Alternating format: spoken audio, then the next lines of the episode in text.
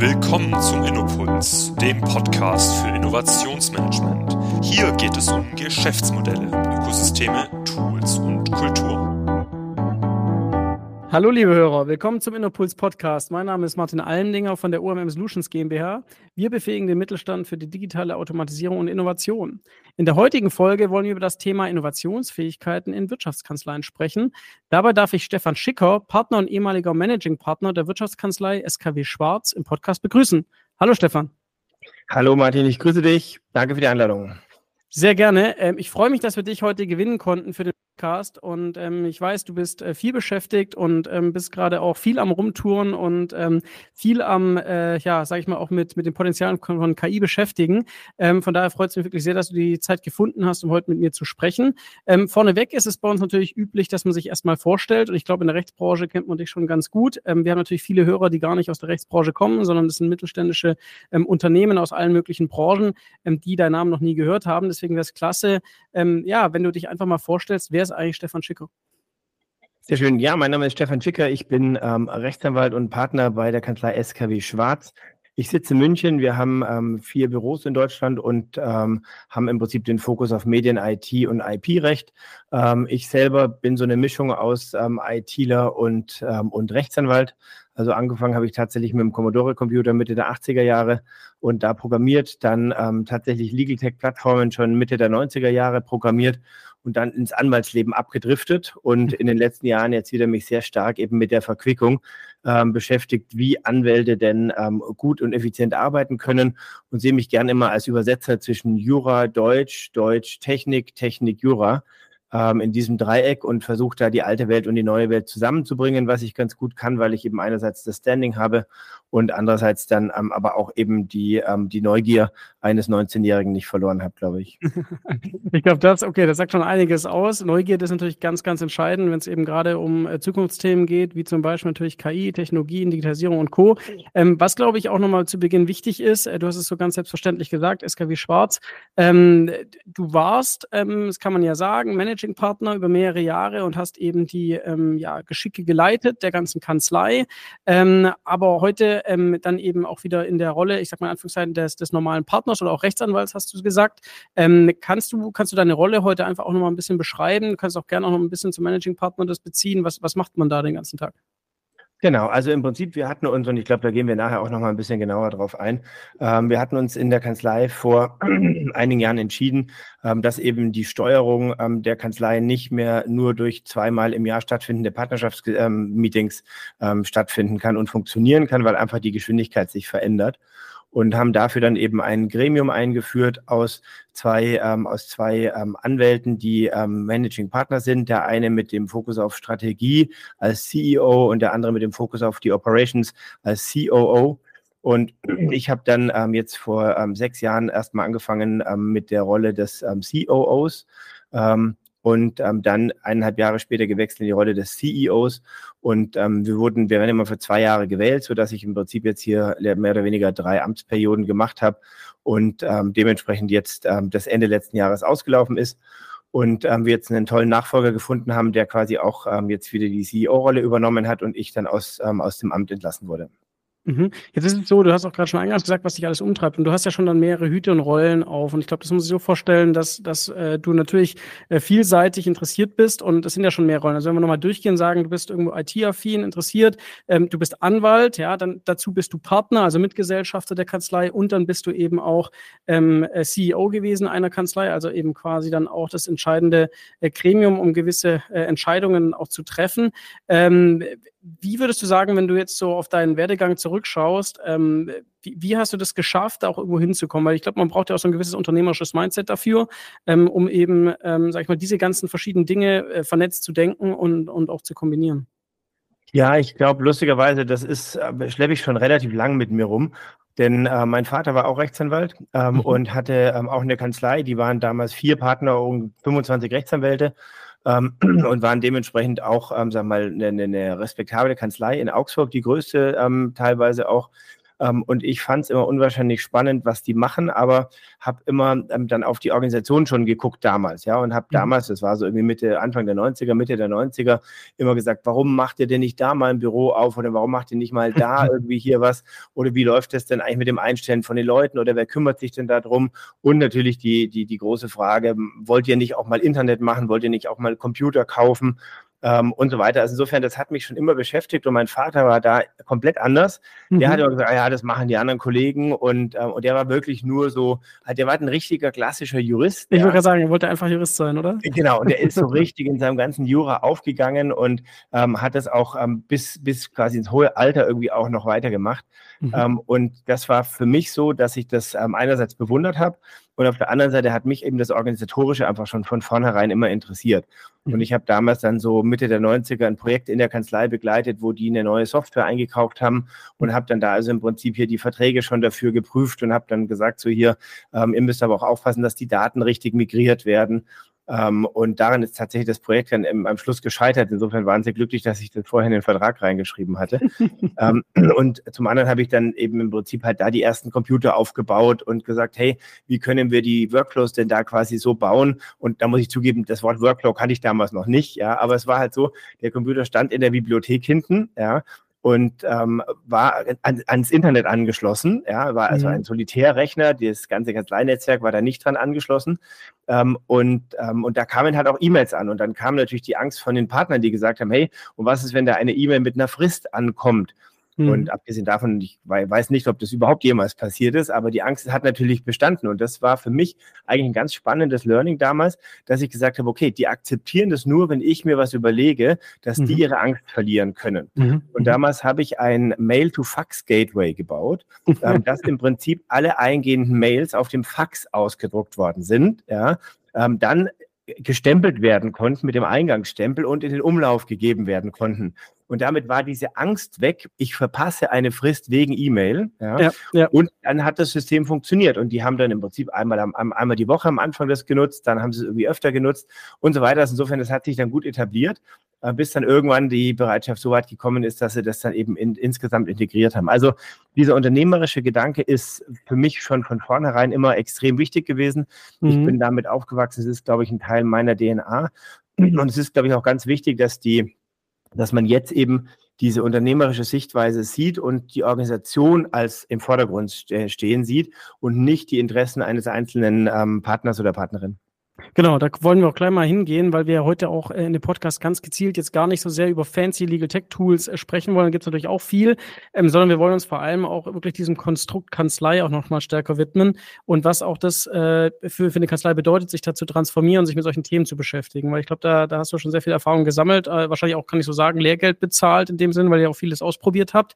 Ähm, und da kommen wir auch später nochmal drauf. Was, was mich noch, bevor wir dann zu SKW Schwarz nochmal kommen, auch nochmal interessieren würde, was würdest du denn sagen, warum, warum sind so Typen wie du an vielen Stellen so selten, ähm, weil das Thema Unternehmertum, IT-Affinität oder vielleicht auch tatsächlich Programmierskills und dann eben, äh, sag ich mal, juristische, ja, juristisches Profil, warum kommt es so selten zusammen? Das ist zumindest mein Eindruck, dass es immer noch sehr wenig Menschen gibt, die diese Disziplinen, ähm, die auch alle für sich bestehen können, ähm, so, so selten aufeinandertreffen.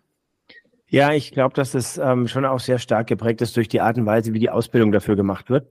Mhm. Die ähm, Ausbildung ist ja schon seit sehr, sehr langer Zeit nicht verändert worden, nicht angepasst worden. Sie ist extrem stark auf die juristischen Inhalte ausgerichtet und sämtliche anderen Skills, die man bräuchte, ähm, also emotionale Kompetenzen, Soft Skills, ähm, Financial Skills, alles, was im Prinzip für Unternehmertum relevant ist, mhm. ähm, werden da nicht geschult. Das heißt also, die Leute, die sagen, solche Themen mag ich nicht, liegen mir nicht, habe ich keinen Bock drauf, ähm, sind natürlich schon mal prädestiniert zu sagen, ach toll, im Jura kann ich mich quasi hier auf das Fachliche konzentrieren und muss das auch nicht machen.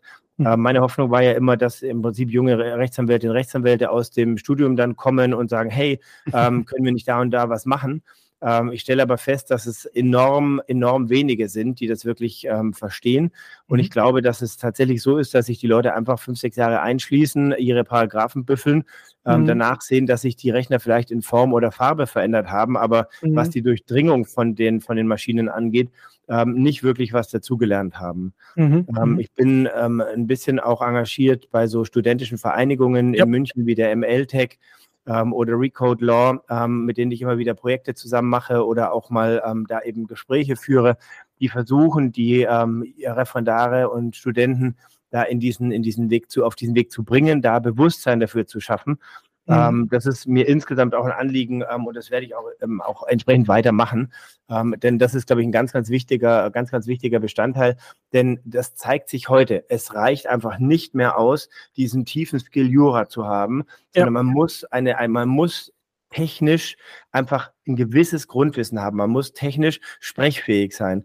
Ja. Und es ist auch so, wir haben früher irgendwie alle das Wort USB-Stick nicht gekannt. Mittlerweile haben wir es verstanden, ähm, können es auch aussprechen, können es auch sogar manchmal nutzen.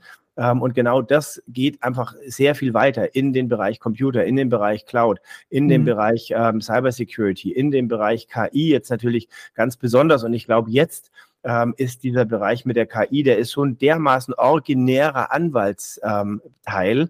Da ja. kann keiner, der wirklich hier ähm, solide Anwalt für die Zukunft sein will, sagen, diesen Teil blende ich aus. Also insofern mhm, diese nicht. Zeit, ja. Mhm diese Zeit, in der wir wirklich sagen können, Rechtsanwälte sind nur Juristen, ja, ähm, die ist vorbei. Es ist vollkommen klar, dass wir jetzt einfach auch eine Technikkompetenz brauchen. Mhm. Ähm, und, ähm, und gleichzeitig wird es einfach in der Ausbildung nicht gelehrt. Und um auf deine Frage zurückzukommen, ich glaube, das ist so ein bisschen der Funnel fängt schon sehr viel, sehr früh an, ja. Mhm. Ähm, und, und, und dann wird man am Ende dafür abgestraft.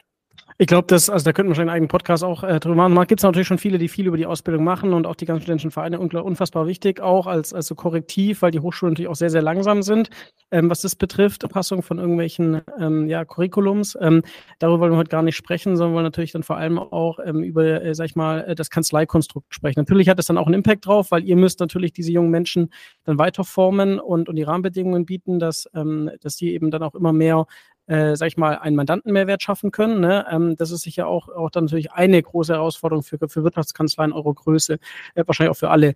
Ähm, kommen wir einmal mal zu SKW Schwarz. Ähm, ich glaube, du hast schon eingangs gesagt, vier Standorte. Ich glaube, ihr seid über 130 Berufsträger, über 300 Mitarbeiter, also wirklich eine schon eher große ähm, Wirtschaftskanzlei. Ähm, kannst du ähm, einmal äh, auch ganz kurz sagen, was, was, was, be was beratet ihr heute? Wo seid ihr da unterwegs? Wie seid ihr positioniert? Ähm, äh, platt ausgedrückt, was, was könnt ihr? Genau, danke. Die, ähm, ja, die Kanzlei kommt tatsächlich aus dem Medienbereich. Also der Firmengründer hm. hat damals hm. auch eine Filmproduktionsfirma gegründet, die Neue Deutsche Film, ähm, und gleichzeitig die Anwaltskanzlei gegründet. Deswegen war der Bezug von vornherein da, dass es eben hier in dem Bereich Medienrecht einfach sehr viel Aktivität gibt. Und mhm. da ist die Kanzlei seit jeher im Prinzip einer der Marktführer in Deutschland. Ähm, und ähm, das hat sich dann halt, ähm, als Internet aufkam und die Leute nicht so genau wussten, wo man das denn dazu stecken sollte, ähm, sehr schnell abgezeichnet, dass dann eben die Medienkanzlei gefragt worden ist, hey, dieses Internetzeugs, könnt ihr das auch? Ja? und ähm, dementsprechend, ich bin 2006 zur Kanzlei gekommen, da waren es ähm, schon vier Anw oder fünf Anwälte, die sich in dem Bereich IT-Recht quasi oder mhm. EDV-Recht, wie wir es damals noch genannt haben, ähm, praktisch ähm, beschäftigt haben. Das fand ich damals eben spannend, weil ich ähm, auch den Austausch gesucht habe und vorher in einer, ähm, in einer Patentrechtsanwaltskanzlei war, da mit Technikern gearbeitet habe, aber eben auch noch mehr den Austausch gesucht habe im Bereich ähm, IT und Anwaltsarbeit.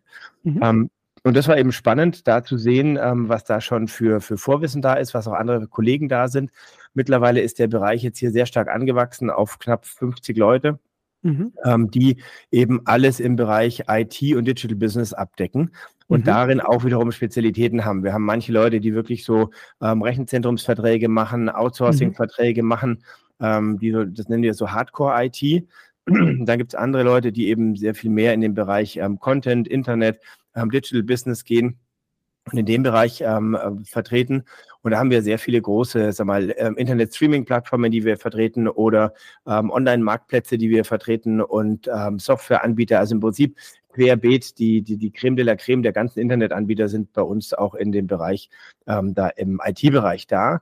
Mhm. Ähm, Im Filmbereich sowieso. Dazu kommt eben ein starker Bereich für IP und, ähm, und, ähm, und, und ähm, praktisch hier Markenschutz, die ganzen Geschichten. Ja. Ähm, und dazu ist dann praktisch alles da noch an, an, an Backoffice, was man braucht. Also es ist ein sehr großer Bereich, ist auch noch der äh, ist M&A, die sehr viele Tech-Transaktionen auch machen dann und ansonsten eben auch wir uns als, als Partner für Digitalisierung einfach verstehen ähm, und da alles, was im Prinzip mit Digitalisierung zusammenhängt, wir in die Fachbereiche rein, ähm, rein ähm, ähm gebracht haben. Mhm. Und die Überlegung eben aus unserer Sicht war, dass wir gesagt haben, es bringt nichts, wenn ich sage, ich habe jetzt einen Arbeitsrechtsanwalt alleine, den ich ja. anbiete, sondern wir versuchen das Feld eben immer aus Sicht der Kunden zu denken und zu sagen, was brauchen die denn für Lösungen und welche Teams können wir zusammenstellen, damit wir da gute Lösungen finden. Mhm. Und die Leute sind alle so technikaffin, dass dann eben hier auch sprechfähig sind, wenn es mal um ein, um ein ähm, eben ein technisch ähm, intensiveres Mandat geht. Und das ist so der, der, der Bereich, den wir machen.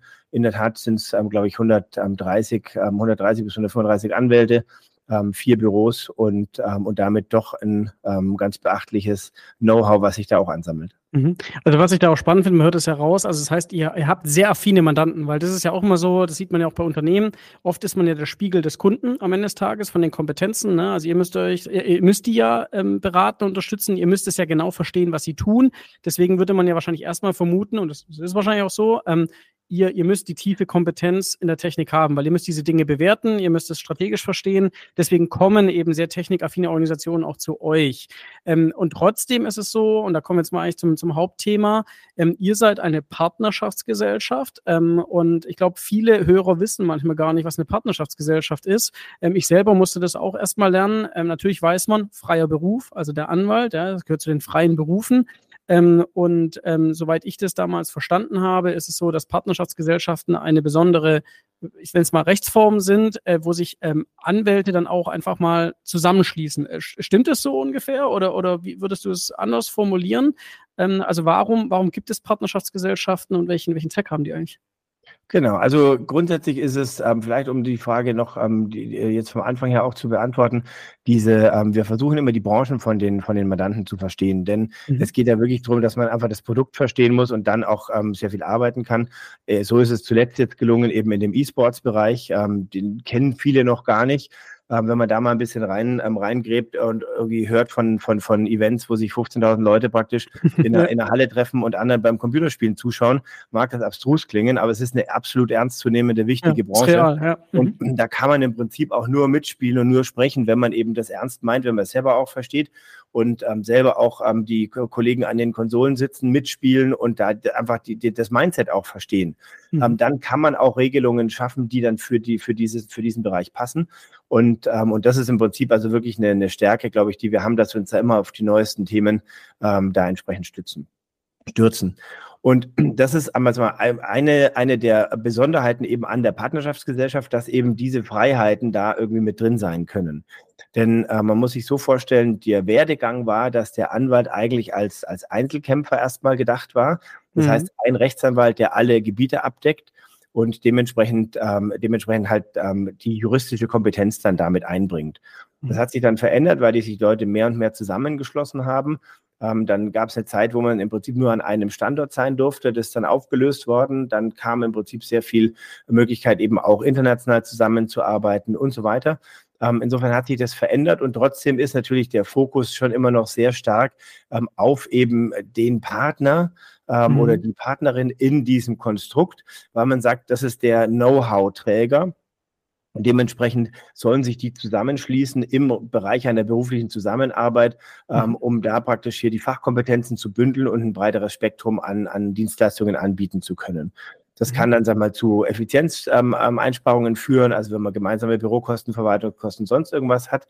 Man kann gucken, wenn der eine mal weg ist, kann ihn der andere vertreten. Man hat eine Haftungsbeschränkung bei mhm. der Partnerschaftsgesellschaft eben drin ähm, die dann ähm, das, ähm, die, die Partner aus dem, aus dem, aus der Einzel, aus der einzelnen Haftung rausnimmt. So war mhm. das bei, bei meinem Vater früher immer so. Deswegen war das Haus quasi auf meine Mutter geschrieben, ja, damit, falls was passiert, wir trotzdem noch was zum Leben haben. Ja. Ähm, also insofern, das ist eine, das ist eine, eine, ähm, eine Entspannung für die, für die, für die Exponierung der, der Partner. Aber es ist eben eine sehr flexible Rechtsform. Man kann da im Prinzip ähm, sehr, sehr stark durch interne Regelungen einfach klarlegen, ähm, was darf denn ein Partner, ähm, was soll er was soll er im Prinzip können. Man kann für die Nachfolge im Prinzip eine Regelung treffen und sagen, hey, ähm, die jungen Kollegen können damit in die Partnerschaft aufgenommen werden und die Älteren können dann quasi ausscheiden. Und dann kann man so einen Übergang hinkriegen und man hat natürlich nach außen einfach ein anderes Auftreten. Wenn ich sage, mhm. ich bin von SKW Schwarz, wir sind 130 Anwälte ähm, und wir sind im Prinzip hier gerankt in diesen Bereichen und wir haben da das größte Team von IT-Anwälten oder Fachanwälten für IT-Recht oder whatever, ist es natürlich für Kunden einerseits also für, also für, die, für die Werbung und für das Marketing natürlich gut, auf der anderen Seite natürlich auch für die interne Rechtfertigung. Denn wenn mhm. jemand gefragt wird, hey, warum hast du den, den, den Fuzzi hier genommen? Ja, ja wenn man, gerade wenn man mal einen Fall irgendwie nicht so optimal läuft, kann man natürlich sagen, okay, wir haben hier das größte Team, wir haben hier Riesenreputation und so weiter genommen ähm, und damit ähm, eben das entsprechend darstellen. Also insofern die Partnerschaftsgesellschaft ähm, ist aus dem Konstrukt raus gedacht worden, dass man gesagt hat, es schließen sich mehrere Rechtsanwälte zusammen, ähm, mhm. um ein, ähm, ein gemeinsames ähm, Geschäft zu machen ähm, mhm. und trotzdem noch die Flexibilität zu haben. Und deswegen ist auch das Wort Partner ein sehr ähm, hohler Begriff. Also der kann in der einen Kanzlei was komplett anderes bedeuten als in der anderen mhm. Kanzlei. Mhm.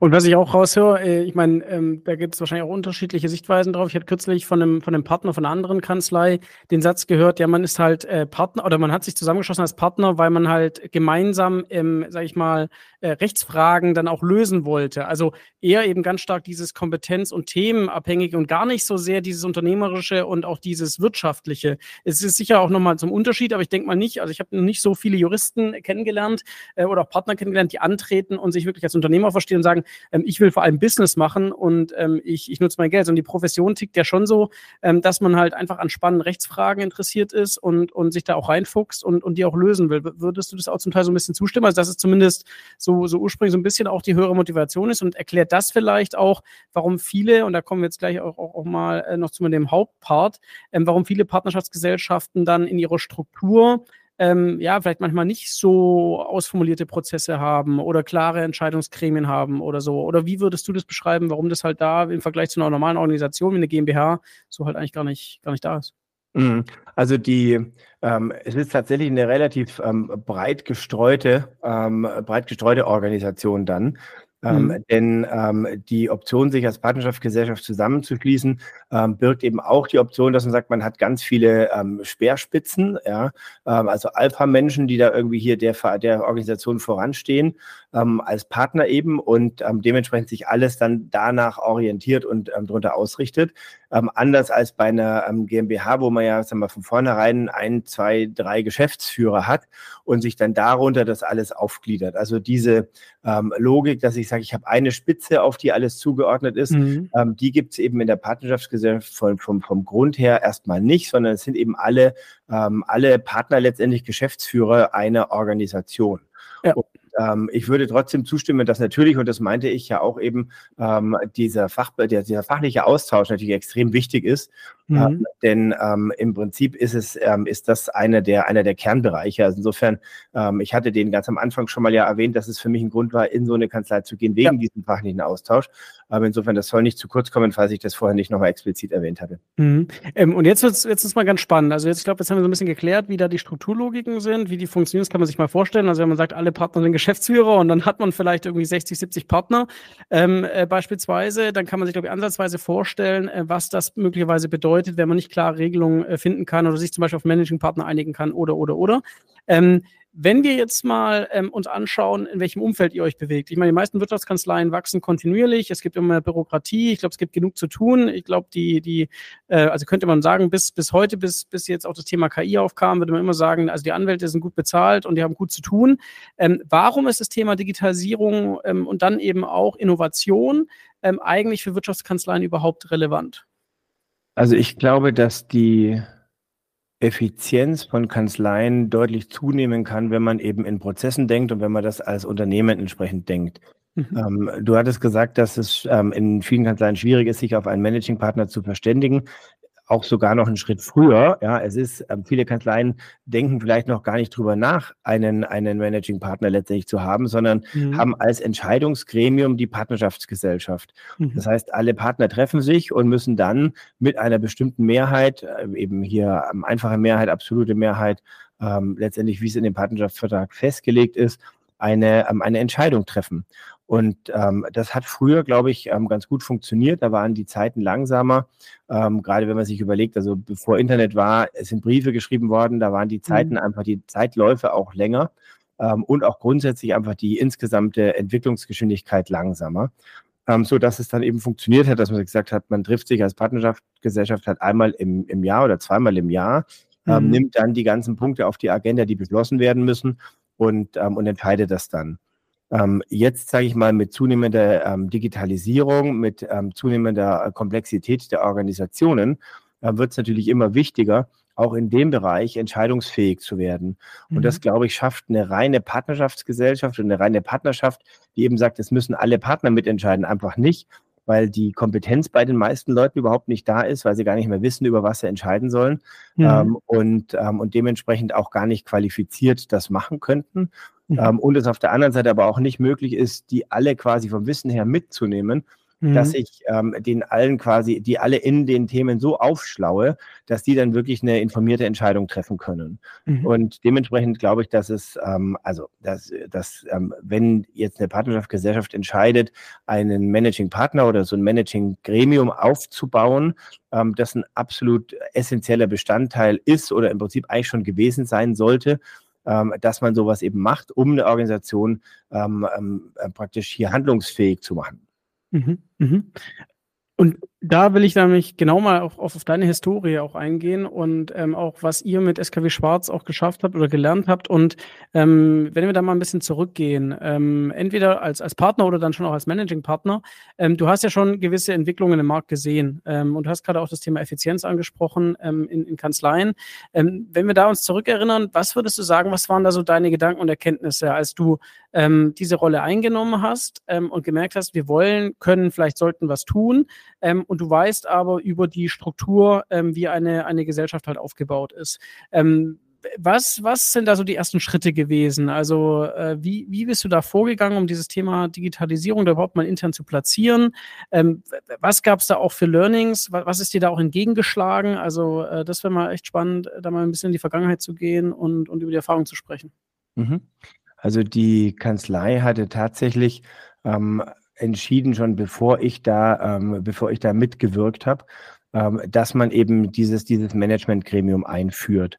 Das mhm. war für mich aber auch an einem Punkt, wo ich gesagt habe, das ist eigentlich überfällig. Dann kam diese Idee auf und war für mich damals ein Grund zu sagen, toll, das finde ich klasse, in der Kanzlei will ich weiter entsprechend äh, arbeiten. Äh, wie groß wart ihr, als diese Entscheidung getroffen wurde? Also wie, wie um, ähm, groß? Da waren wir schon, da waren wir schon bestimmt, ähm, also zwei Drittel, wenn nicht größer als, als, als äh, zwei Drittel von dem, was wir jetzt haben, wenn nicht größer. Also Echt schon, okay. ja, ja, mhm. also signifikant äh, große, große Entscheidung. Ähm, und ähm, das haben die Kollegen aber sehr toll vorbereitet und sehr toll entsprechend auch umgesetzt. Und, ähm, und ich habe, ich weiß noch, ich saß da in einem, in einem ähm, Meetingraum, als alle ihre Hand gehoben haben und wir das quasi mehr oder weniger einstimmig beschlossen haben, dass sowas gemacht werden soll. Ähm, und dann ist im Vorfeld, es war eben die Idee, man hat einen Managing Partner, einen CEO, einen Managing Partner als COO und dann drunter eben Fachbereichsleiter, die das ganze inhaltliche, fachliche machen sollten mhm. und auf der anderen Seite operative Partner, die sich eben um Finanzen, IT und sonst was mhm. kümmern sollten. Und ich bin damals gefragt worden, ob ich mich eben um den Bereich IT kümmern wollte, weil logischerweise ich war immer schon der IT-Nerd und der, der mhm. IT-Fuzzi Mhm. Und ähm, habe ja auch ähm, 2016 schon angefangen, hier so Legal Tech Meetups zu organisieren in München, mhm. ähm, wo wir eine Gruppe aufgebaut haben, die mittlerweile 800 Leute hat, ähm, um eben diese Themen zu besprechen. Also ich habe mich damals schon exponiert als Nerd in dem Bereich, war dann deswegen auch schon in dieser ersten Führungsriege ähm, auf der zweiten Ebene dann damit dabei. Mhm. Und hatte das Gefühl, dass es eben über die Art und Weise ähm, klappen kann, so eine Kanzlei zu organisieren. Ähm, es ist dann in den ersten zwei Jahren, sag mal, ähm, langsam losgegangen, dass da schon was passiert. Aber ich hatte dann eben ähm, das Gefühl, dass man sich als Kanzlei insgesamt einfach ähm, mehr eben organisatorisch, mehr unternehmerisch aufstellen muss. Und habe mich dann ähm, eine Woche lang mit einem Kollegen in Amerika eingeschlossen in einem Hotel und habe einen Plan geschrieben und habe mir überlegt, was müsste man denn eigentlich machen? Wie müsste man mhm. das im Prinzip umbauen? Welche zentralen organisatorischen Teile braucht man? Wie kann man die Assistenz organisieren, dass das funktioniert? Und was müssen die Partner dazu beitragen, ähm, um sowas zu machen? Und mit diesen Ideen bin ich dann an die Partner rangegangen und bin dann in den, bei der nächsten Gelegenheit quasi tatsächlich auch als COO gewählt worden. Mhm ähm, weil der ähm, CEO auch eben ein sehr geschätzter Kollege war ähm, und, ähm, und ich als, als CEO dann praktisch den operativen Teil mehr übernommen habe, weil ich aus, der, aus dem Bereich ja auch letztendlich dann eine Stufe aufgestiegen bin. Mhm.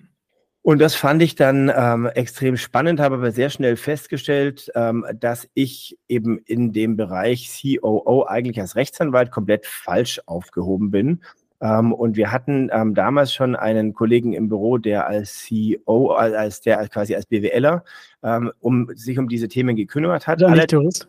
Hm? Nicht äh, Jurist. Jurist. Genau, genau. Und, ähm, und der im Prinzip aber auch tatsächlich, ähm, und das war, damals war es auch noch sehr stark ähm, Standortdenken einfach. Also es waren im Prinzip die unterschiedlichen Standorte, die sich halt diese Sachen überlegt hatten. Ähm, und, ähm, und so dieses Überörtliche ist ähm, dann eben erst sehr stark angewachsen. Für mich war das von vornherein klar, wir müssen alle Themen einfach überörtlich denken, also sprich einfach für die Gesamtkanzlei und ja. versuchen, da einheitliche Lösungen hinzukriegen. Und deswegen war es also der, der, der Ansatz und das, der Versuch, ähm, ähm, diesen Kollegen ähm, als ähm, COO quasi zu positionieren und meine, ähm, meine, meine Funktion wegzurationalisieren. Und da haben wir natürlich sehr viele Diskussionen geführt, auch eben in der Tat, dass Leute gesagt haben, ähm, ja, muss ich dem zuhören, der ist ja gar kein, der ist ja gar kein, gar kein Anwalt. Ähm, mhm. Also da haben wir schon einige Diskussionen auch ähm, geführt. Ich habe dann immer versucht, quasi die Informationen, ähm, die er vorgetragen hat, ähm, da durch, durch meine Rückendeckung quasi ähm, zu unterstützen. Und das hat, glaube ich, in, bei uns in der Kanzlei wirklich hervorragend funktioniert, weil wir dann in den eineinhalb Jahren, die ich der COO war, die, die ähm, Kanzlei, den Kanzleivertrag, den Partnerschaftsvertrag angepasst haben, ähm, so dass eben auch der Nicht-Jurist quasi dann also in die Geschäftsführungsebene rutschen konnte ähm, und ihn dann auch gewählt und damit meine Position als COO ähm, letztendlich überflüssig gemacht. Und im gleichen Zug, als er dann praktisch ähm, COO geworden ist, bin ich dann aber als, also in die CEO-Rolle quasi gerutscht mhm. und ähm, habe mit ihm dann jetzt die letzten vier Jahre das gemeinsam gemacht und eben ähm, sehr stark einfach versucht, eben in Prozessen zu denken und die ganzen ähm, Sachen eben auf einer, auf einer Stelle zusammenzuführen. Und wir haben dann angefangen, mhm. eben haben gesagt, wir brauchen hier ähm, nicht juristische Mitarbeiter, Service Units, Business Units, wie auch immer man das nennen möchte, ähm, angefangen vom Controlling über Marketing ähm, und sonstiges und haben gesagt, die arbeiten quasi mit uns als überörtliche ähm, Steuerungseinheit zusammen. Mhm. Und dieses Team ist jetzt mittlerweile angewachsen ähm, auf, auf ähm, über, über 20 Leute die eben die verschiedenen Bereiche abdecken, ähm, von Finanzen, IT, ähm, Marketing, Business Development, Controlling, ähm, HR und so weiter. Und damit auch eben in dem ganzen operativen Bereich die ganzen Anwälte, die das damals ähm, gemacht haben, ähm, abgelöst haben und durch einfach Profis, die das gelernt haben, die die Zeit dafür haben, das zu machen ähm, und, ähm, und das dann auch entsprechend professionell umsetzen können, abgelöst ähm, mit der klaren Maßgabe, dass eben hier ein Internet eingeführt werden muss, dass die ganzen Prozesse erstmal dokumentiert werden müssen, nach Möglichkeit vereinheitlicht werden müssen und so weiter. Mhm. Und ähm, da sind dann eben sehr viele Arbeiten gemacht worden, die auch der COO-Kollege dann eben sehr stark ähm, dann geleitet hat im Bereich von Vereinheitlichung von Kontenrahmen und so weiter, dass einfach eine einheitliche Organisation entsteht, ein unternehmerischer Apparat entsteht mit einheitlichen Auswertungsmöglichkeiten und so weiter.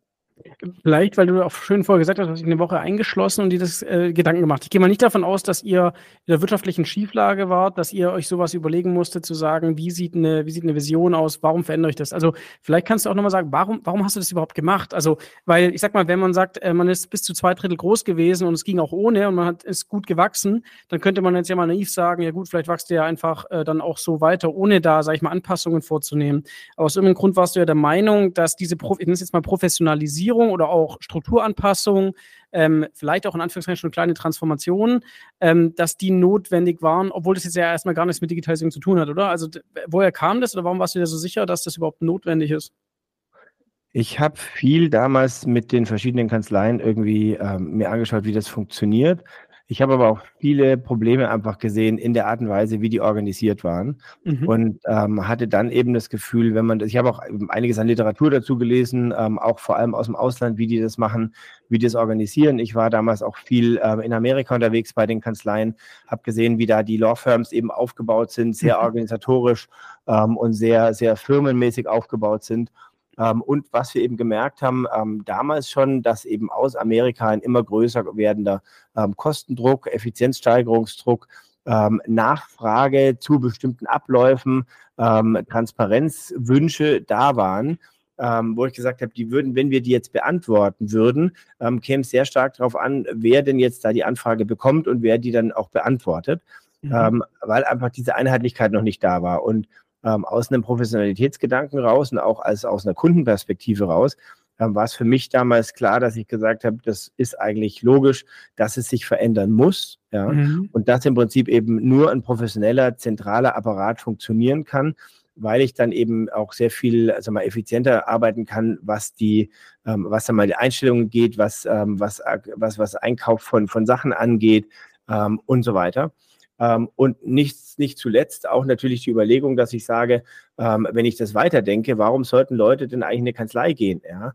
Ähm, also mhm. Nachwuchsfragen, ja, wo ich eben sage, wenn ich jetzt hier das alles so, so kunterbunt organisiert habe, dann ähm, macht das eigentlich keinen Sinn. Und wir hatten damals tatsächlich auch eine Situation, dass eben die Anstellungsverhältnisse je nach Standort unterschiedlich waren. Mhm. Und das hat einfach keinen Sinn gemacht, wenn sie, wenn wir auf dem überörtlichen Kanzleitreffen dann waren und gesagt haben, ähm, wie, wie machten ihr das in Berlin oder wie machten ihr das in Hamburg? Mhm. Und dann festgestellt haben, dass da unterschiedliche Prozesse da sind und das lässt sich auch nach außen nicht verkaufen. Ich glaube auch, dass das einfach ähm, gerade gegenüber der, der, der geschätzten Nachwuchswelt ähm, einfach kein vernünftiges Auftreten ist und mhm. ähm, immer mehr abgestraft wird. Und insofern ähm, habe ich damals eben schon ähm, angefangen gesagt, hey, ähm, also wenn wir uns unser Personal anschauen, alle die Anwälte sind spezialisiert auf bestimmte Bereiche und machen eben nur noch das und sind deswegen ja gut, weil sie das machen, ja. Und ich würde ja auch kein Verkehrsrecht machen oder kein, ja. kein, kein, kein Mietrecht machen, weil ich in den Bereichen einfach keine Ahnung habe. Und wenn ich mir anschaue, wie gut die Kollegen sind, die diese Bereiche gut können, würde ich auch für mich selber selbstkritisch sagen, dann sollte ich den Bereich gefälligst nicht machen, mhm. weil die einfach in allen Verfahrensstadien Vorsprünge haben. Ja. Und, ähm, und dementsprechend habe ich gesagt, wenn wir das quasi für die Kanzlei komplett durchdenken, wird das auch insgesamt alles sehr viel effizienter. Mhm. Und, ähm, und dazu kamen eben, sagen wir, sehr viele operative Themen, dass wir einfach viele externe Dienstleister angestellt hatten für Themen, wo ich gesagt habe, die könnten wir eigentlich intern machen, also diese mhm. klassische. Make-or-Buy-Entscheidung, ja, ja. ähm, die wir dann in vielen Bereichen eben auch dahin ähm, umgedreht haben, dass wir gesagt haben, okay, wir können es selber machen, ähm, mhm. Wir können es eigentlich dann dadurch günstiger machen und noch dazu besser und professioneller machen, weil wir halt das Wissen in der Kanzlei haben, weil wir mhm. das Zahlenwerk da haben und so weiter. Mhm. Ja, das ist eigentlich ein ganz spannendes Stichwort, das ist gerade Make or Buy, aber wenn wir jetzt mal an das Thema Digitalisierung denken oder eben auch dann, ähm, äh, sag ich mal, die Innovationskraft, ähm, dann würde man jetzt sagen, ja gut, okay, das würde ja bedeuten, ihr baut Digitalkompetenz auf, was auch immer das jetzt erstmal ist, ja, ähm, und fangt an, eben äh, Prozesse, Lösungen, eigentlich alles eigenständig ähm, vom Know-how aufzubauen. Ähm, habt ihr das tatsächlich getan? Seid ihr da noch mittendrin oder ähm, wie seid ihr dann ähm, damit umgegangen, dass ihr gemerkt habt, okay, das Thema Digitalisierung ist natürlich auch, auch wichtig, ja, ich meine, es ist kein Selbstzweck, aber es ist eben ein wichtiges Tool, um Dinge zu, möglich zu machen, also beispielsweise effizienter zu werden oder eben auch ganz neue Lösungen Lösungen zu schaffen und Mehrwerte für Mandanten zu schaffen. Ähm, aber wie spielt es denn ähm, dann da an der Stelle, an der Stelle rein? Also ich glaube, dass die, ähm, die, die grundsätzliche Überlegung schon war, dass man gesagt hat, man muss die ähm, effizienteren Abläufe hinkriegen, ähm, um einfach eine bessere, bessere Organisation letztendlich aufbauen zu können. Mhm. Ähm, aber die, ähm, die, ob das jetzt eine, eine Digitalisierung war oder sowas, ähm, ich weiß nicht, ich finde das immer sehr, sehr, sehr wenig trennscharf. Ich meine, es hat mhm. alles irgendwie mit Computern zu tun. Ja. Ähm, und, ähm, und ich würde auch sagen, dass wir da ähm, sicherlich noch einige Schritte haben, die wir gehen müssen, bis wir dann wirklich mal hier ähm, komplett weit sind.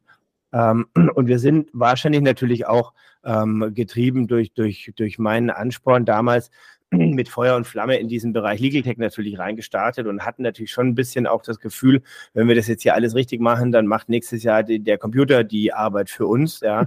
Also jedenfalls war das in, unseren, in unserem Tech-Team da irgendwie so ein bisschen die, die Idee. Ähm, da finden wir jetzt irgendwie tolle, tolle ähm, Cash-Cows und die verkaufen wir dann und dann äh, wird das alles. Ja. Das ist ähm, sicherlich ähm, sehr stark gedämpft worden ähm, weil es einfach diese einfache Lösung, die jetzt so alles kann, nicht mhm. gibt, was auch daran lag, dass einfach die Technik noch nicht so weit war. Mhm. Ähm, und ähm, auf der anderen Seite aber auch ähm, sehr geprägt durch die ähm, rechtlichen Rahmenbedingungen.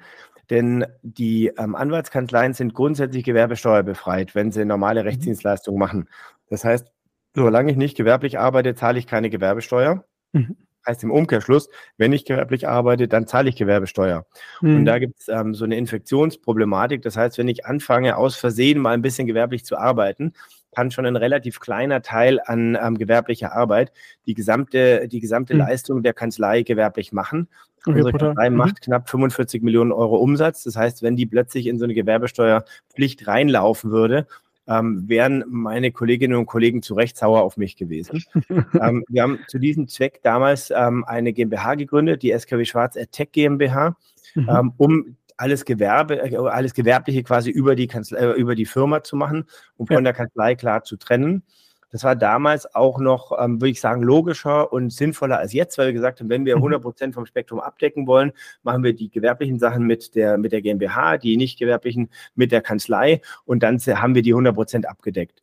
Mhm. Die Entwicklung in der Zwischenzeit hat gezeigt, dass es da auch noch einen Zwischenbereich gibt, nämlich einen Bereich, der sowohl gewerblich ist, aber der Rechtsberatungspflicht unterliegt ähm, sodass also diese reine GmbH nicht ausreicht, sondern man eine mhm. Anwalts GmbH dafür bräuchte. Und was eigentlich das größere Thema war, waren die ganzen steuerlichen Implikationen, dass wir gesagt haben, wenn ich was in der Kanzlei entwickle und dann über die, was ich ja machen muss letztendlich, wenn ich das Know-how der Anwälte abgreifen möchte mhm. ähm, und dann in der GmbH verwenden möchte, ähm, dann muss ich das irgendwie da reinbringen. Und das ist ähm, steuerlich gesehen extrem kompliziert geworden äh, mhm. oder extrem kompliziert, sodass jetzt sag mal, die GmbH ähm, auch kein Riesenapparat geworden ist, sondern mhm. eher sehr schlank, ähm, da irgendwie ein paar so ähm, gewerbliche Lizenzgeschichten irgendwie durchlaufen, die für uns sinnvoll sind, aber eben ähm, nicht die Größe, äh, die Größe oder das Wachstum gehabt hat, das wir uns eigentlich damals vorgestellt haben. Mhm. Ähm, und insofern ähm, hat sich jetzt dahingehend geändert, dass wir eben gesagt haben, wir müssen diesen ganzen, wir müssen die ganzen Prozesse einfach durchdenken, überlegen, ähm, wo ist es sinnvoll, Legal Tech einzusetzen ähm, und, und, Digitalisierung einzusetzen. Denn das war im Prinzip auch schon bei aller Euphorie, die ich immer habe für das Thema, für mhm. mich auch von vornherein klar, dass ich gesagt habe, wir brauchen da jetzt nicht irgendwie ein Shishi machen und jetzt sagen, jetzt habe ich hier eine tolle Software eingebaut, wenn wir daraus nicht ähm, ähm entweder einen eine, eine Cash nach, nach außen praktisch produzieren ja. können, wo wir Geld verdienen, oder zu sagen, wir schaffen eine Effizienzsteigerung nach innen, die für uns irgendwie sinnvoll ist, oder mhm. Qualitätssteigerung oder ähm, zeitliche Beschleunigung oder whatever aber was man da alles ja letztendlich damit machen kann. Ja. Was würdest du sagen? Also, weil das ist ja doch, glaube ich, ähm, also kennt man ja auch aus der Industrie und Unternehmen, dass man dann gerne ein Vehikel gründet. Klar, die haben natürlich dieses gewerbliche ähm, Thema dann nicht. Ähm, aber was würdest du dann sagen, ähm, was ist denn dann auch die Grenze einer Kanzlei? Also, weil, wenn man sich das anschaut, wie manche Firmen sich transformieren und als Dienstleister könnte man ja sagen, ja gut, man entwickelt sich weiter als Lösungsanbieter und dann bietet man dann doch halt einfach auch Technologie an ähm, und lizenziert es vielleicht auch möglicherweise. Ist dann die Quintessenz, dass man zum Beispiel einfach klassisch weiter normal berät im Sinne der Billable Hour und die Lösung schenkt man dann quasi her oder, oder wie geht man dann damit um? Weil ich höre so ein bisschen raus, ähm, man, am Anfang dachtet ihr, das ist dann gut möglich darüber und dann ist so ein bisschen der Aha-Effekt eingetreten zu sehen, okay, eigentlich lohnt sich das gar nicht so richtig für uns. Ähm, aber wie, wenn wir das jetzt nochmal fünf bis zehn Jahre weiterdenken, ähm, wie sieht denn dann so quasi die, die Kanzlei der Zukunft aus? Also sieht die dann genauso aus wie heute schon oder, oder, oder wird sich da was verändern aus deiner Sicht? Oder wie, wie, also wir haben, wir haben konkret beschlossen, dass wir ähm, kein IT-Dienstleister werden wollen. Mhm. Ähm, also sprich nicht selber programmieren, kein Hosting machen wollen oder sonstige Sachen, weil wir relativ schnell erkannt haben, dass wir dafür ein sehr großes Team brauchen ähm, und das sicherlich ähm, also in einer Partnerschaftsgesellschaft jedenfalls nicht finanzierbar gewesen wäre, mhm. weil ähm, das wären doch du durchaus ähm, sagen wir, signifikante Beträge gewesen, die man da gebraucht hätte, um sowas aufzubauen. Und wir haben dann auch den Mehrwert letztendlich nicht gesehen. Ja. Ähm, und natürlich die Frage gewesen, ob die, ob die Partnerinnen und Partner sowas dann auch verstanden hätten und das letztendlich mitgegangen wären. Ähm, unterm Strich ist es aber so, wenn man sich so dieses Spektrum ähm, anschaut und sagt, links ist alles, was praktisch manuelle Arbeit ist, ja, also ähm, die Handarbeit, ja, mhm. und rechts ist das alles komplett digitalisierte, ähm, dann würde ich sagen, dass eben viele Kanzleien nach wie vor auf der Wille Blauer aufsetzen, also ganz links in dem, in dem Eck sitzen ähm, und da ähm, glücklich sind und auch, sag ich mal, hohe Stundensätze realisieren können und ähm, einfach eine, ein sehr bequemes Leben haben, deswegen der Druck auch noch nicht da ist, ähm, mhm. zu sagen, ich muss jetzt ad hoc was tun. Mhm. Ähm, ich glaube, dass das, ähm, dass das sich sehr bald ändern wird ähm, dass auch eben diese Billable Hour sehr stark unter Verruf steht, dass ähm, die, ähm, die, ähm, die, ausländischen, ähm, die ausländischen Kolleginnen und Kollegen da immer mehr Druck machen werden und sagen, wir wollen Pauschalpreise haben, dass ja. auch die Alternative Legal Service Provider immer mehr Sachen anbieten werden, die die dann durchdacht haben und zu, ähm, zu festen Preisen anbieten sodass ich glaube, dass, dass die Billable Hour jedenfalls in dem Bereich endlich ist und trotzdem sich momentan wahrscheinlich 99 Prozent aller Anwälte in dem Bereich des Links ähm, auf meinem Spektrum in dem Bereich der manuellen Arbeit beschäftigen. Dann haben wir praktisch am genau anderen Ende des Spektrums auf der rechten Seite drüben ähm, die spezial digitalisierten Anbieter, ähm, die eben sagen, ich nehme mir ein Thema und mhm. das dekliniere ich einfach komplett durch, ja, mhm. ähm, und, ähm, und mache das dann so effizient wie möglich. Das mhm. dann im Prinzip Flightride mit Flugverspätungsgeschichten oder ja. geblitzt.de oder diese Dieselskandalgeschichten, die ja auch von einigen Kanzleien sehr erfolgreich gemacht worden sind. Das ist dann ein sehr digitalisierter Bereich, der ähm, also sehr stark im B2C-Bereich auch angesiedelt ist, aber natürlich sich mehr und mehr auch in den B2B-Bereich rein entwickelt, mhm. ähm, sodass von der Seite aus letztendlich der Druck kommt. Und ähm, meine Philosophie immer war, dass ich gesagt habe, die Billable Hour ist sicherlich, sagen wir, die, die, die Königsklasse des Geldverdienens. Ähm, und, ähm, und dementsprechend muss es natürlich ein, ein Anreiz sein für eine Kanzlei, sowas auch zu bewahren.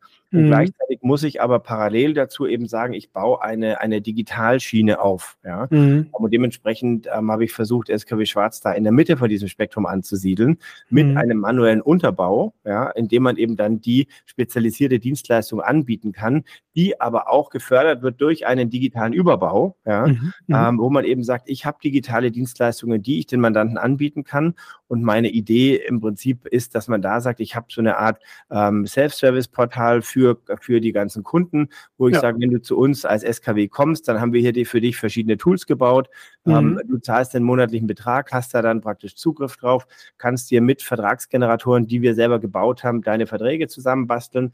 Ähm, ja. Und wenn der, wenn der Standardvertrag für dich nicht passt, ja, ähm, dann können wir praktisch für dich das auch noch anpassen, können da die Verhandlungen dafür machen und dann die manuelle Dienstleistung machen. Das kann er natürlich auch dann bei allen Leuten machen, aber wenn ich sage, ey, wir mhm. haben mal einen Vertrag geschrieben, ist die Chance, dass er dann quasi zu uns kommt, natürlich relativ groß. Das mhm. heißt also im Prinzip so dieser, dieses, diese digitalen Services nach außen als Überbau halte ich für, für, ähm, für toll und sinnvoll eben für Kanzleien um sich in diese Richtung weiterentwickeln zu können. Denn je größer der Druck unten wird, desto mehr kann man im Prinzip in diesen digitalen Bereich dann eben auch gehen. Aber dazu ist es eben auch erforderlich, dass man dieses ganze Konstrukt Kanzlei auch mal prozessorientiert sich durchdenkt. Und mit Prozess meine ich nicht, wie alle ähm, juristischen Kollegen da draußen jetzt wahrscheinlich gleich gedacht haben, ah, Gericht, ja, ähm, sondern ich meine die operativen Prozesse, ja. Ähm, und, ähm, und das ist eben etwas, was ähm, im Anwaltsbereich eigentlich, also äh, habe ich jedenfalls das Gefühl, sich überhaupt noch nicht durchgesetzt hat, dass mhm. ich einfach mal prozessorientiert mir so den Kanzleiablauf durchdenke. Ähm, wir haben letztes Jahr, und das war sehr spannend, ähm, dann im Prinzip ja auch nochmal einen Schritt zurück gemacht eigentlich, weil wir schon ganz viele Tools gebaut hatten mit so mhm. No-Code-Plattformen, ähm, und ähm, wir haben da Brighter im Einsatz gehabt und, ähm, ähm und haben mit ähm, irgendwie hier Lawlift ein paar Projekte gemacht und wir haben mit ähm, LegalOS ähm, ähm, mal gesprochen. Wir haben irgendwie hier Knowledge Tools im Einsatz gehabt und und und. Also insofern, da waren einige von den, von den Tools, die wir, die wir gemacht haben und verwendet haben und haben dann aber ähm, letztes Jahr gesagt, hey, eigentlich müssten wir noch mal einen Schritt zurückgehen und uns wirklich die, den Prozess von der mhm. Kanzlei mal anschauen. Mhm. Und ähm, dann eben angefangen, ein Legal Design Projekt zu machen. Ähm, wo wir ähm, mit Hilfe von, von schon zwei Beraterinnen, der Astrid Kohlmeier und der Lina Krawitz, eben einfach mal Interviews gemacht haben und die ganzen mhm. Stakeholder befragt haben. Hey, mhm. wie läuft das eigentlich bei dir? Ähm, was, ist der, was ist der Painpoint? Ähm, was läuft gut? Und, ähm, und da angefangen haben, eben diese Mandanten-Journey von mhm. einem Mandanten, der quasi bevor er bei SKW ist, ja, dann kommt er irgendwann, wird quasi konvertiert, dann kommt irgendwie der Mandatsdokumentenaustausch, ähm, Geldwäsche, äh, KYC-Prüfungen, sowas gemacht, dann kommt quasi die Mandatsbearbeitung mit irgendwie Know-how-Austausch und dann kommt am Ende quasi Rechnungsstellung, Aftercare, Newsletter, whatever, ja. So, und das alles mal angeschaut und zu den ganzen Themen die Leute befragt und mal die ganzen, die ganzen Painpoints als Roadmap quasi für uns zusammengestellt und aufgearbeitet, um mhm. mal wirklich zu sehen, wenn ich jetzt an was arbeite, wo arbeite ich denn eigentlich konkret? Was sind meine größten Painpoints? ähm, und wie kann ich daraus im Prinzip einen Plan bauen. Und da ist, ähm, sind sicherlich also für die nächsten Jahre auch so eine Roadmap rausgekommen, wo man sagen kann, da setze ich mal das um, setze ich mal das um.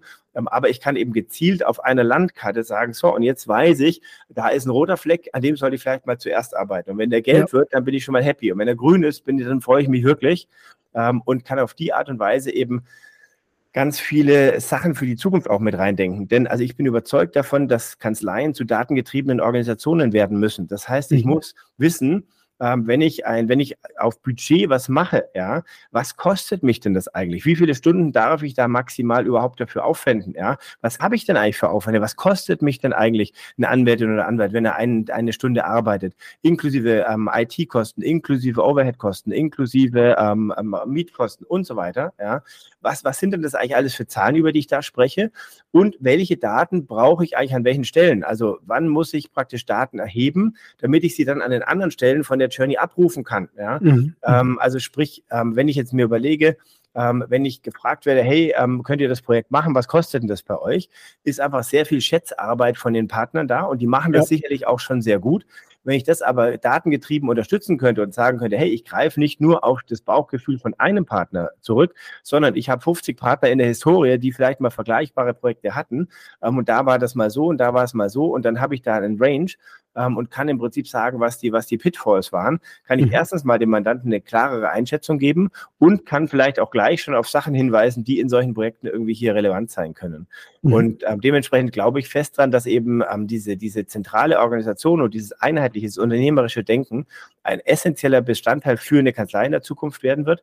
Deswegen diese Mandanten-Journey, deswegen quasi dieser eine Strang an Informationen, wo mhm. ich sage, da kann ich alles drunter deklinieren. Und wenn ich dann ein Legal Tech Tool einsetzen möchte, kann ich genau sagen, aha, an der Stelle kann ich es einsetzen. Ja? Mhm. Ähm, was kostet es mich? Wie kann ich da im Prinzip hier das Know-how-Management betreiben und so weiter? Ähm, mhm. und ähm, das kann ich aber eben nur, wenn ich mir diese Gedanken mal gemacht habe.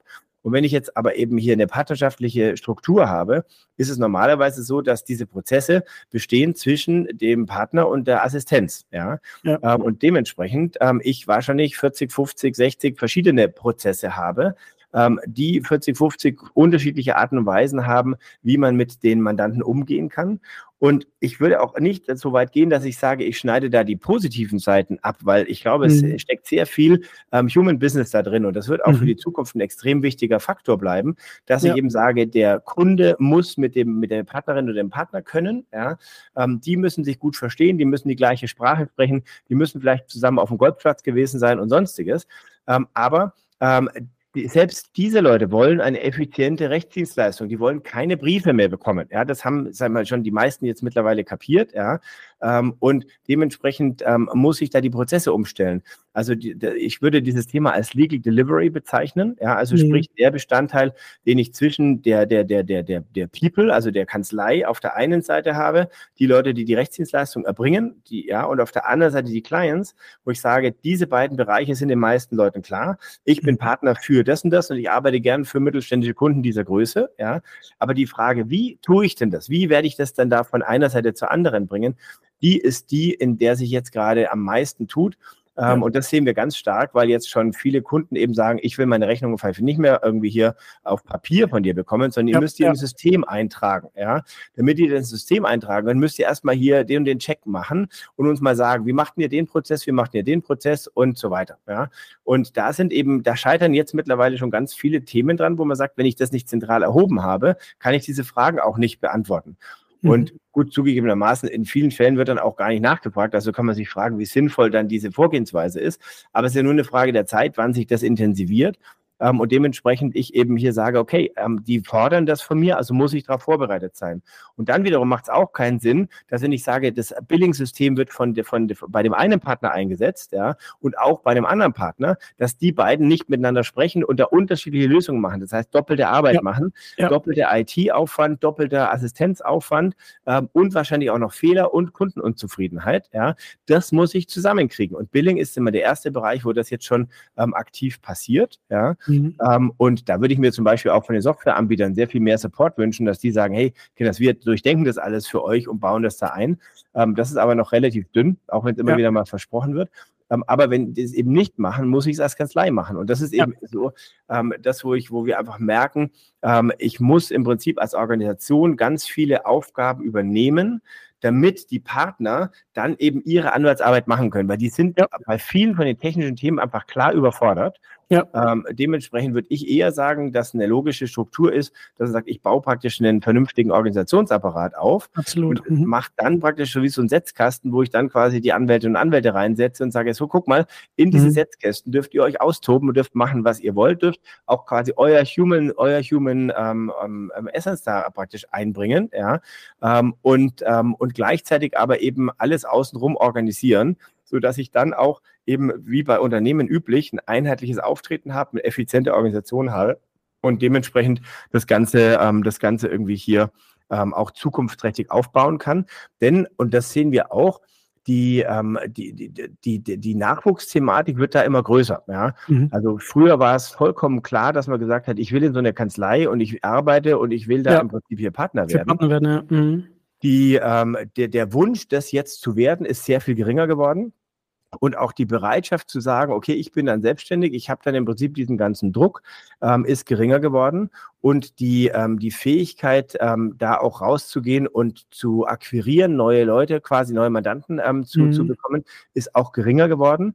Das liegt nicht nur an den, an den Kolleginnen und Kollegen aus dem Nachwuchsbereich, sondern es liegt auch daran, dass einfach der Markt schon sehr stark von von ähm, Anwältinnen und Anwälten über, über, überflutet ist und da schon sehr viele Leute auch am Markt sind und es einfach immer schwieriger wird, sich da abzuheben. Mhm. Ähm, und aber eben auch das halt nie trainiert wird. Ja, kein Mensch lernt Marketing, PowerPoint-Präsentationen ja. oder, oder emotionale Intelligenz in der Ausbildung.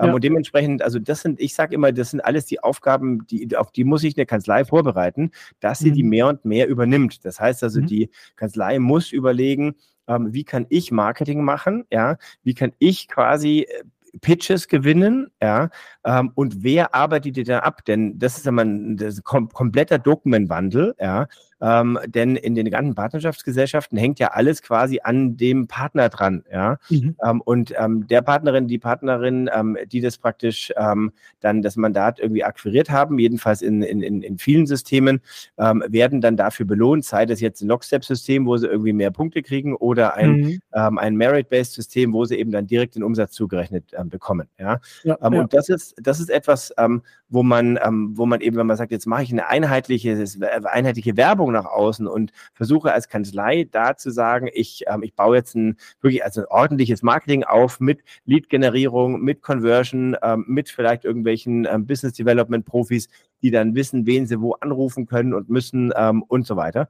Ähm, baue sowas auf, muss ich eben die ganzen, die ganzen Sachen auch weiterdenken und muss sagen, so, sie denn jetzt hier ähm, hinten raus umgesetzt und ähm, wer es denn jetzt eigentlich und wer kriegt das denn dann zugeschrieben in der Kanzlei? Also mhm. da wird sich noch, da muss sich noch sehr viel tun, ähm, damit das dann in der Zukunft auch funktioniert. Deswegen ähm, war es bei uns immer so vom Ansatz her, dass wir gesagt haben, wir bauen eine, eine, Plattform auf, auf der die Anwälte Anwälte sein dürfen und wir organisieren quasi alles, was einheitlich ist und was, was praktisch zentral ähm, gemanagt werden muss, ähm, da unten drunter, um den Anwälten die Nerdarbeit und die Nervarbeit abzunehmen. Mhm. Was ich super spannend finde an den ganzen Ausführungen jetzt gerade ist, ähm, weil du auch das Thema zum Beispiel Legal Design Thinking angesprochen hast, oder einfach Design Thinking, was es ja schon Jahre oder Jahrzehnte eigentlich schon gibt. Ne? Also mhm. das sind ja, das sind ja eigentlich alles Bausteine, die Unternehmen zum Teil ja schon lang machen oder nutzen ähm, und äh, die sich ja auch schon als wirksam äh, gezeigt haben. Auch Prozesse ist natürlich völlig normal eigentlich in Unternehmen, aber ich, ich verstehe dich schon so, dass äh, äh, um diese ganzen Digitalthemen eigentlich erstmal zu machen, muss ich eigentlich erstmal meine eigenen Hausaufgaben lösen, erstmal mich deutlich mehr professionalisieren als Unternehmen quasi. Also ja. irgendwie erstmal den Schritt zu gehen von einer Partnerschaftsgesellschaft zu einer Organisation in dem Sinne, von den Abläufen her, jetzt nicht unbedingt äh, als Rechtsform, sondern wirklich als, als äh, Ablaufmechanismus, als System. Und dann kann ich eigentlich erst anfangen, ähm, so wirklich zu sagen, an welchen Stellen macht es denn Sinn, Digitalisierung in dem Sinne einzusetzen. Ne? Weil ja. äh, äh, ansonsten hätte ich jetzt auch gesagt, der erste Teil mit den ganzen Prozessen und dieser Mandantenzentrierung, die hätte ich jetzt gedacht, die muss man ja eh als Servicefirma eigentlich beherrschen. Ähm, und dann ist der nächste Schritt halt, ähm, sag ich mal, eine digitale Servicefirma zu sein, da wo es halt Sinn macht, ja. Ähm, und da, wo der Mandant halt dann auch einen Mehrwert in dieser Digitalisierung drin sieht. Aber das ja. ist natürlich schon ein ordentlicher Weg, den da auch eine Kanzlei von sich aus im laufenden Geschäft in dem Sinne ja, ja meistern ja. muss. Ja, das ist richtig. Und also unterm Strich ist es so, ich würde ähm, geschätzt sagen, 85 Prozent der Leute können, wenn sie auf diese Grenzkosten für die, für die Arbeitszeit ähm, angesprochen werden, dass diese Frage nicht beantworten. Mhm. Ähm, und ähm, oft sind die Margen einfach so hoch, dass sie halt wirtschaftliche Fehler verzeihen. Mhm. Ähm, und, ähm, und dementsprechend, solange das so ist, auch natürlich die, die Notwendigkeit gar nicht ist, dass ich das so sehr aufhebe.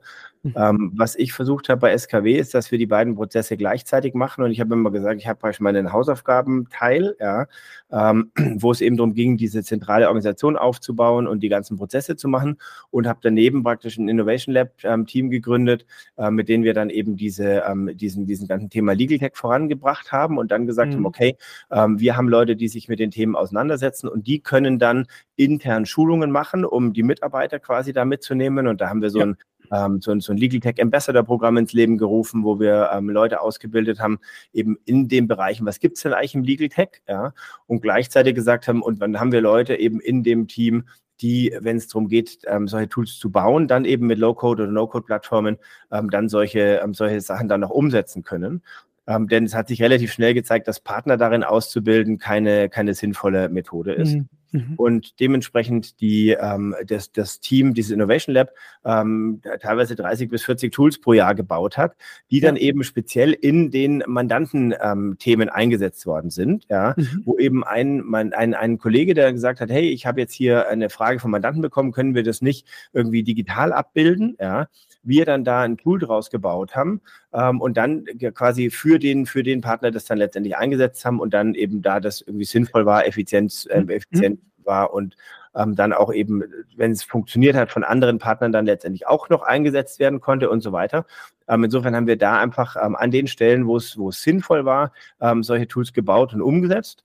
Mhm. Und ähm, aber eben noch nicht jetzt ähm, gesagt, wir haben jetzt hier quasi einen komplett, ähm, kompletten Digital-Tool-Ansatz, wo wir sagen, ähm, für die Kanzlei alles gedacht, ist dann irgendwo in einem Tool drin. Und das sehe ich auch ehrlich gesagt nicht, dass das ähm, schnell und einfach da irgendwie hier ähm, so, so, so, so ein sinnvolles Vorgehen ist sondern ich glaube schon, ähm, dass man da wirklich ähm, noch viel eben an den Basisarbeiten arbeiten muss und gleichzeitig einfach diese ganzen Digitalthemen nicht aus dem Auge verlieren darf, sondern sich da weiterbilden muss und so weiter. Mhm. Ähm, und ähm, genau, wie gesagt, also über das Thema KI haben wir noch gar nicht gesprochen. Ähm, aber das ist meines Erachtens ein originäres Partnerthema. Wenn ich jetzt noch nicht ja. verstanden habe, dass ich als Partner KI lernen muss, prompten lernen muss, ja, ja.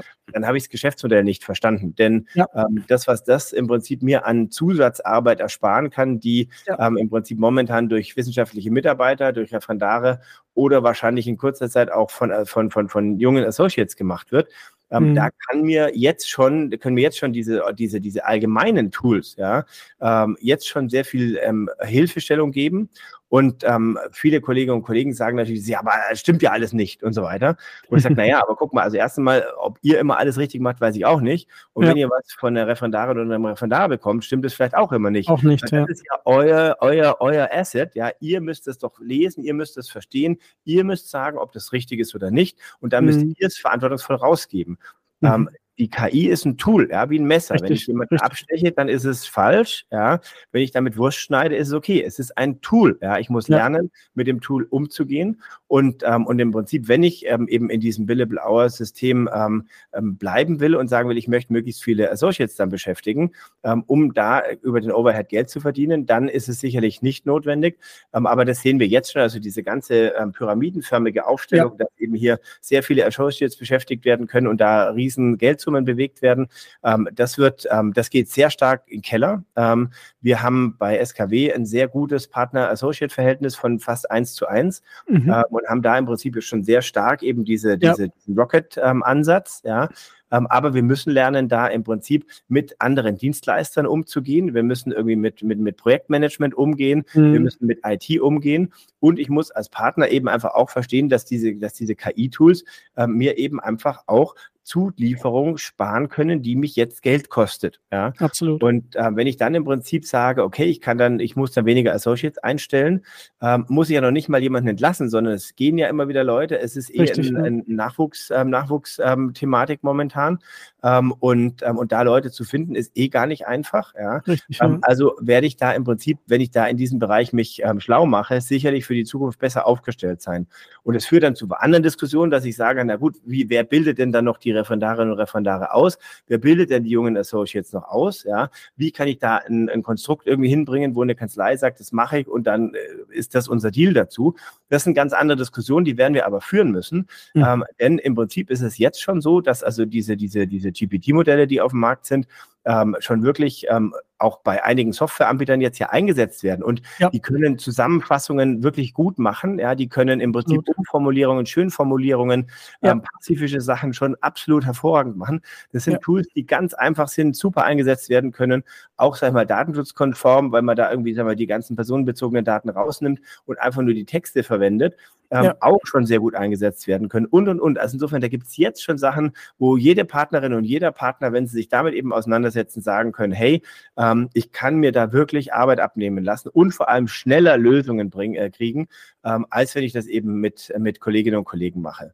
Und ähm, das, wird, das wird entsprechend weitergehen, sich weiterentwickeln. Momentan ist es ja so, dass diese ganzen Large Language Modelle irgendwie alle dreieinhalb Monate sich in der Qualität ähm, und der Geschwindigkeit quasi verdoppeln. Mhm, ja. Und darüber hinaus ist es auch so, dass natürlich im juristischen Markt mehr und mehr passiert. Also die Verlage fangen an, ähm, sagen wir mal, spezielle juristische KI auch aufzubauen.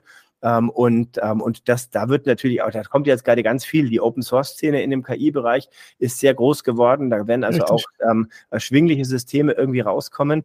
Ähm, und dementsprechend glaube ich, dass es ähm, eben für die Kanzleien super spannend ist, ab einer gewissen Größe ähm, eben zu sagen, in, in, zwei, drei, vier Jahren werde ich auf jeden Fall meine eigene Kanzlei-KI haben, Richtig. die ich eben befragen kann und dann Informationen so rausbekomme im Stil der Kanzlei, Genau. Ähm, und dazu muss ich die ganze Information, die ich jetzt momentan habe, eben verwenden. Dafür ist ja. es wiederum wichtig, dass ich meine Prozesse durchdacht habe und dass ich weiß, wo meine Dateien liegen und dass sie halt vielleicht in einer Datenbank liegen und nicht in fünf und nicht in sieben Dateiformaten. Und damit sind wir wieder bei den Hausaufgaben. Also insofern, es ist, es ist immer das Gleiche.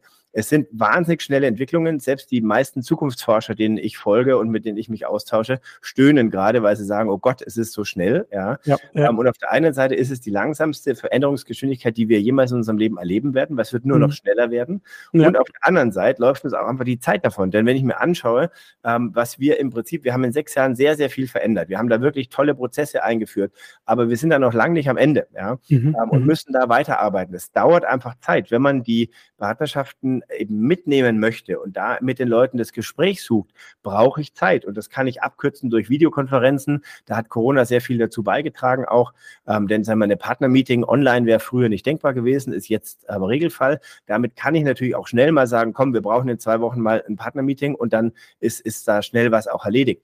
Ähm, aber ähm, trotzdem ist die Zeit einfach immer das, was unterschätzt wird, denn ähm, solche Organisationen sind einfach langsam in der Veränderung. Die Leute wollen alle mitgenommen werden. Das mhm. sind ja alles höchst clevere Leute, nur die ja. kennen sich halt in den Themen nicht aus. Das heißt also, die können schon sehr viele Fragen stellen ähm, und finden auch oft schnell die Fehler. Ähm, aber sie da praktisch zu erziehen und mitzunehmen und in mhm. Gesprächsrunden quasi von Zuhör Zuhörern zu Beteiligten zu machen, das dauert einfach seine Zeit. Deswegen ist es höchste Eisenbahn, eben jetzt an diesen Themen zu arbeiten. Und das war eben für mich damals auch der Antrieb, dass ich gesagt habe, wir müssen da lieber früher als später eben anfangen, in diese Richtung zu gehen. Mhm. Stefan, äh, ich möchte gleich mit dir noch zum Schluss kommen. Vielleicht noch zwei Fragen, die du gerade auch nochmal gestriffen hast, ähm, die mich besonders interessieren. Ähm, du hast auch zum Beispiel eine dedizierte Einheit gesprochen, die ihr dann eingesetzt habt. Gibt es da schon Erfahrungswerte oder was dein Eindruck? Wie viel sollte denn eine Kanzlei pro Jahr in solche Sachen eigentlich investieren, weil das man, hat, man muss ja immer doppelt investieren. Einmal muss ich dann wirklich ähm, in die Opportunitätskosten investieren, ne? weil jeder, der, sage ich mal, ähm, fachlich gut ist und der eigentlich abrechnen kann, der würde mir zum Beispiel fehlen, wenn er sich plötzlich mit, weiß ich nicht, Design Thinking, Prozessen, ähm, äh, Technologien beschäftigt. Also das heißt, das ist ja automatisch ein Invest, weil ja eine Person nicht zu 100 Prozent oder zu 90 Prozent bildet. Ähm, das andere ist ja, dass ich auch als Kanzlei bereit sein muss, ja wirklich Invests zu tätigen in Dienstleister, in, in Lizenzen, in Technologien und so weiter weiter. Äh, Gibt es da schon so Erfahrungswerte? Keine Ahnung, dass man sagt, irgendwie ein Prozent vom, vom Umsatz eines Berufsträgers investiert man konsequent und das eben dann aggregiert als Kanzlei?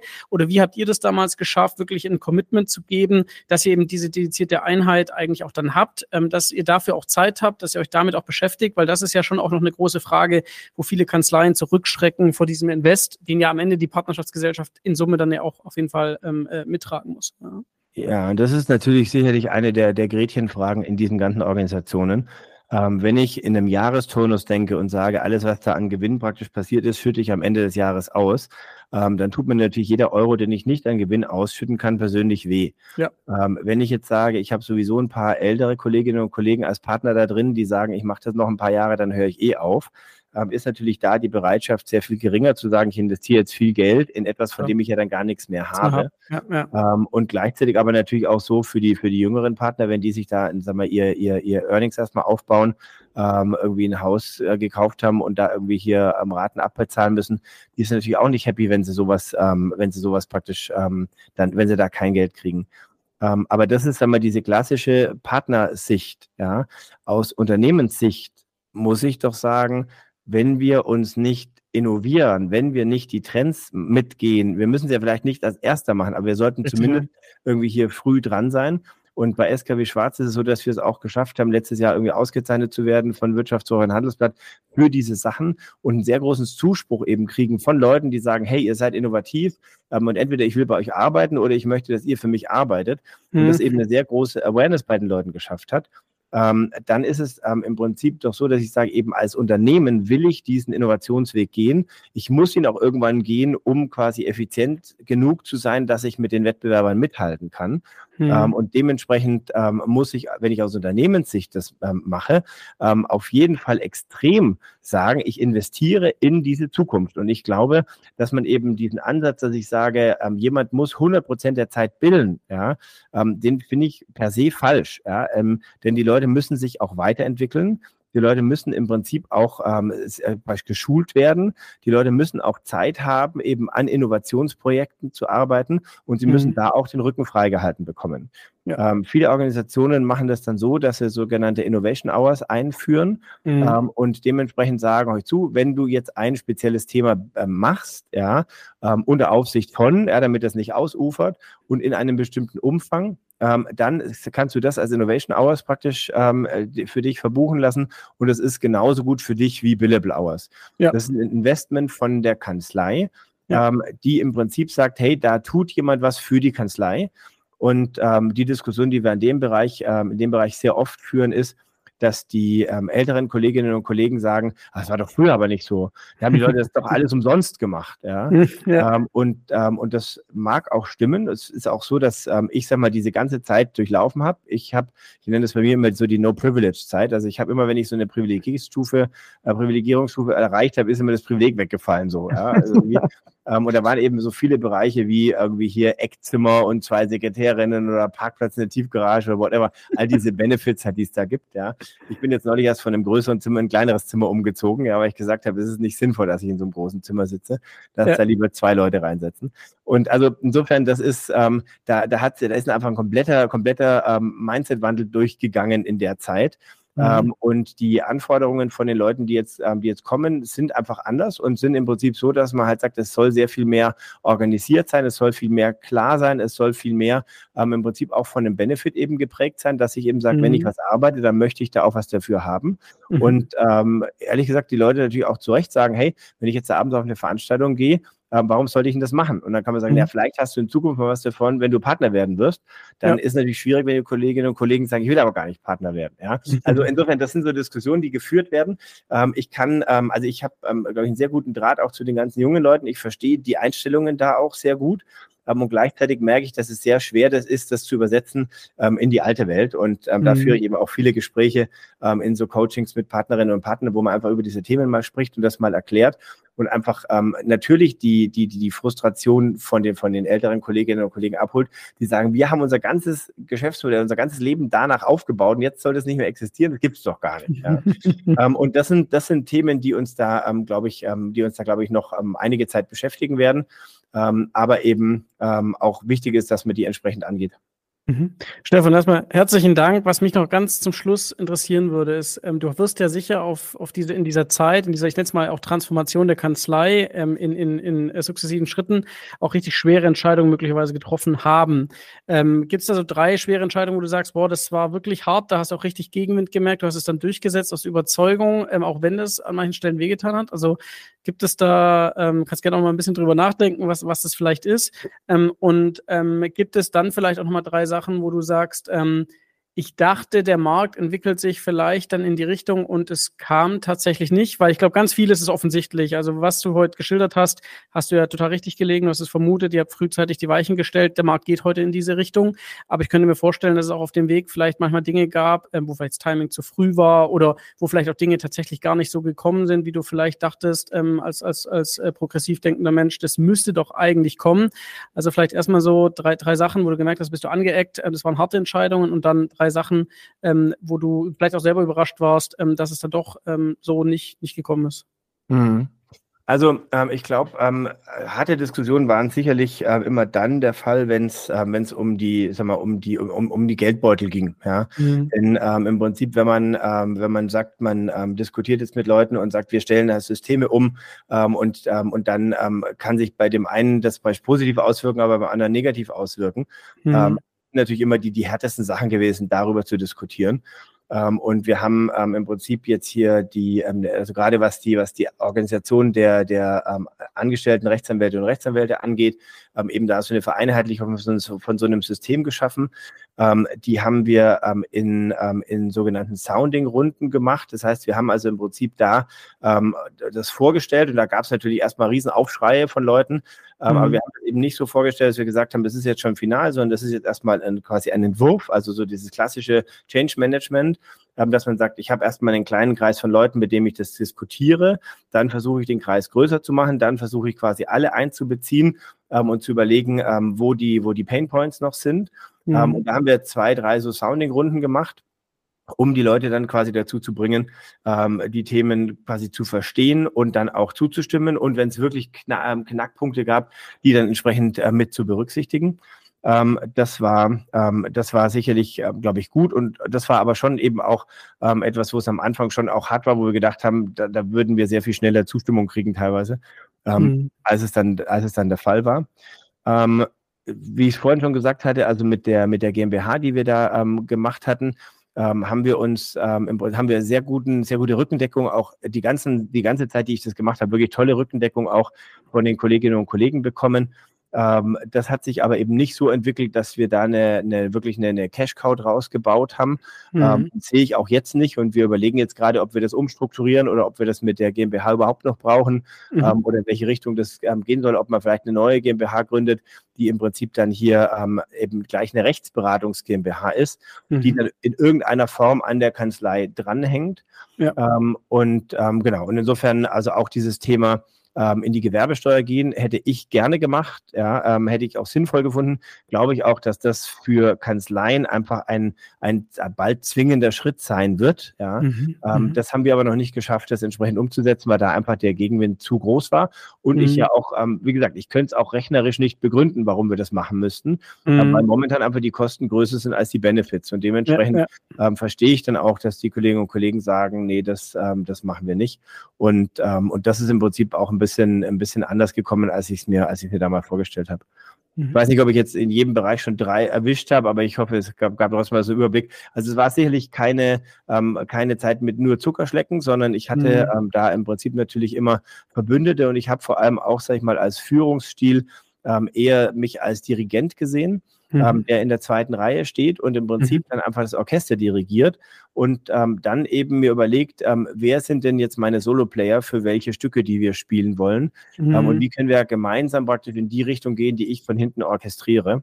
Ja. Ähm, und das hat, ähm, glaube ich, gut funktioniert und ähm, in dieser, ähm, in dieser Alpha-Männchen- und Weibchen-Zeit ähm, und, und, und, und, und Organisation natürlich sicherlich auch etwas war, was, glaube ich, ähm, zu vielen Änderungen geführt hat, die vorher Leute vielleicht gar nicht möglich gehalten hatten. Mhm, mh.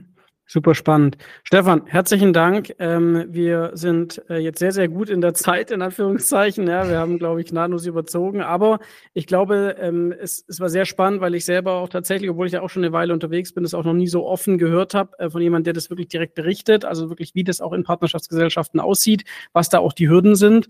Ähm, das kann man, glaube ich, wenn man das selber da drin gar nicht unterwegs ist, auch schwer nachzuvollziehen, äh, gerade als Nichtjurist. Ähm, und von daher ähm, war das wirklich äh, sehr, sehr spannend auch zu erklären, warum warum du da welche Dinge angestoßen hast, was möglich ist, was vielleicht auch überbewertet wird.